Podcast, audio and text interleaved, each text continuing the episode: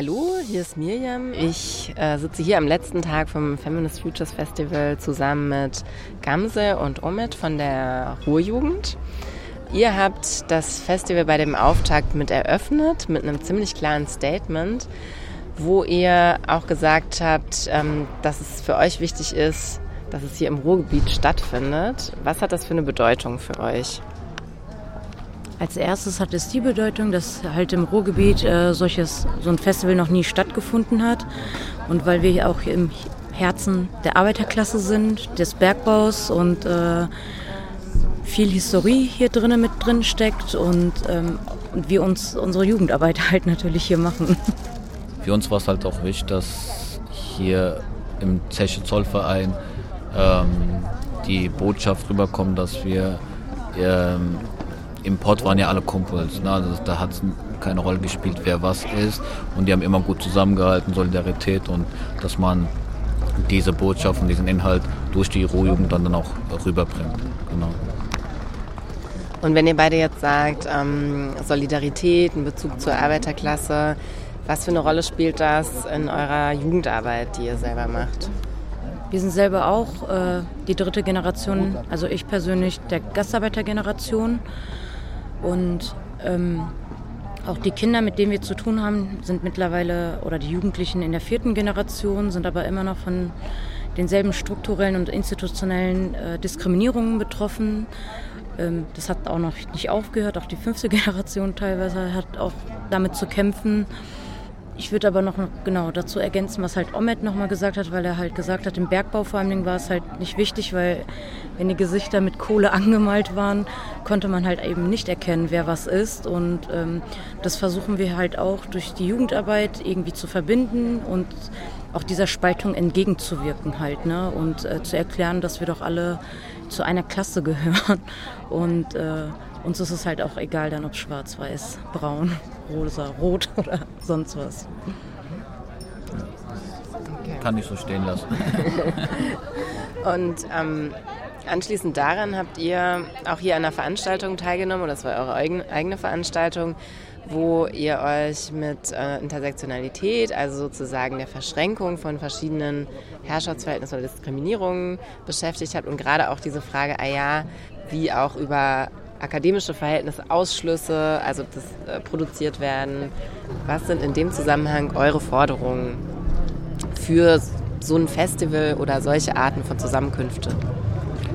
Ja, unsere Forderungen sind erstmal, dass die Linken oder viele, die sich in der linken Bewegung äh, orientieren oder aktiv sind, eine ziemlich hohe Sprache benutzen das nicht reflektieren. Also wenn man zum Beispiel in Stadtteilen wie jetzt zum Beispiel Essen-Altendorf oder Essen-Alten Essen aktiv ist und dort mit den Leuten spricht und Fachterminologie zum Beispiel benutzt, dann sagen wir, worüber redest du? Ne? Das ist für die so, äh, komm mal runter. Und ähm, wir haben halt auch sehr oft die Erfahrung gemacht bei unseren Veranstaltungen, da mussten wir uns auch selber kritisch selbst reflektieren, wenn man gewisse äh, Wörter benutzt hat, dann haben sich auch gewisse Leute dann vielleicht nicht wohlgefühlt, weil sie sich zwar inhaltlich auf einer Stufe waren, aber dann vielleicht ein bisschen unterlegener gefühlt haben. Ne? Und dann haben wir gesagt, okay, wir müssen unsere Sprache ändern. Wir müssen die Sprache auf ein Niveau bringen und äh, vereinfachen. Genau. Kannst du ein Beispiel nennen? Ah, Beispiel. Fällt dir was ein? Ja, allein schon, wenn wir den Kapitalismus kritisieren, machen wir das im starken Marxischen äh, Sprachgebrauch und nennen so Wörter wie Imperialismus und äh, die denken sich, okay, kann man Imperialismus essen? Was kann man, kann ich überhaupt damit anfangen? Was bedeutet das überhaupt? Ne? Und auch das Wort Kapitalismus, damit können so viele Leute gar nicht anfangen, weil die sagen dann, ja, was ist denn? Wollt ihr unser Geld jetzt auch wegnehmen? Und ähm, allein das Wort Kapitalismus ist halt schon schwierig und äh, das muss man halt auch schon irgendwie entzerren und sagen, nee, es geht halt darum, dass halt äh, wenige reiche Menschen äh, viel Macht haben und wir ausgebeutet werden, unterdrückt werden. Und da haben wir für uns, als wir die kritische Selbstreflexion gemacht haben, auch weil wir halt Marxistinnen selber sind, also ein Großteil von uns auf jeden Fall, haben wir gedacht, okay, wenn wir die, also die Leute leben den Marxismus, aber ähm, verstehen sie, tun sie es halt nicht und deshalb haben wir äh, versucht auch so Wörter wie Kapitalismus, Ausbeutung, auch äh, Intersektionalität. Intersektionalität, genau, haben wir dann quasi ein bisschen auseinandergenommen, äh, die fachlichen Begriffe und haben das dann total runter und manchmal auch so mit, ey, yo, das heißt so und so, ey, weißt du, verstehst du? Also, das bedeutet, ey, guck mal, wenn deine Mutter in der Küche ist und kocht und äh, warum macht das ein Pfarrer dann nicht, ne? Findest du nicht, dass es deine Mutter nicht immer in die Küche gehört? Und dann haben sie es halt auch verstanden, so, ne?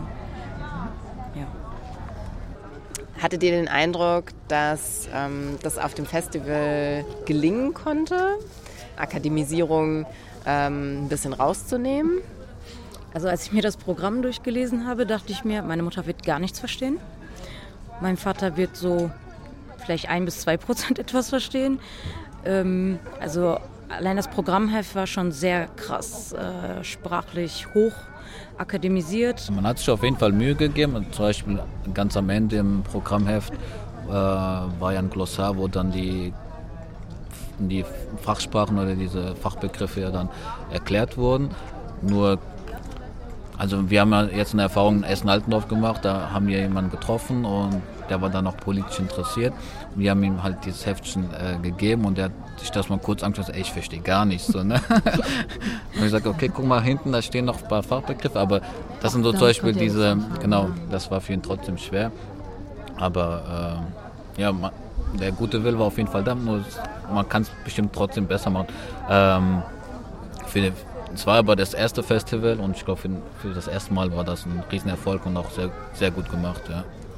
Ja. Und was glaubt ihr, was, was könnte man noch besser machen, um dieses Thema anzugehen? So, habt ihr ein paar Ideen?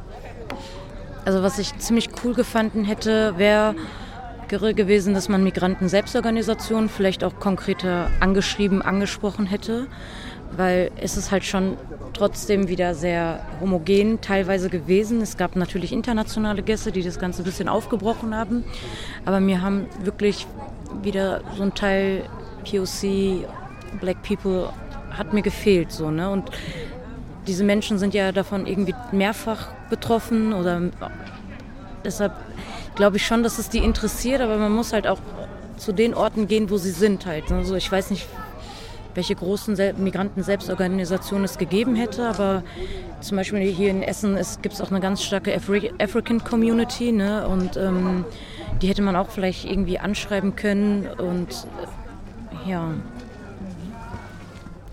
Ja, und ähm, zum Beispiel ganz am Anfang kamen ja die Fragen, wer ist da aktiv oder wer kommt von, von welchen Strukturen. Und da war ja auch die Frage, äh, wer kommt überhaupt aus der Arbeiterklasse zum Beispiel. Ne? Und da sind relativ wenige eigentlich aufgestanden. Und das ist zum Beispiel auch ein Punkt, dass man ähm, mehr versucht, die Arbeiterklasse hier hinzubekommen und äh, auch mehr Klassenbewusstsein, also Begriff wie Klassenkampf und Klassenbewusstsein äh, hervorzubringen und das auch zu fördern. Ne? Vielleicht gibt es ja irgendwann noch mal ein nächstes Festival, wo diese Sachen Platz haben und hoffentlich sich da auch einiges weiterentwickelt in diesen Fragen. Ähm, ja, danke erstmal euch für das Interview. Wir danken auch. Ja, wir danken dir. Cool. Dann ähm, ja, wünsche ich euch noch einen schönen Sonntag. Ja, ebenfalls.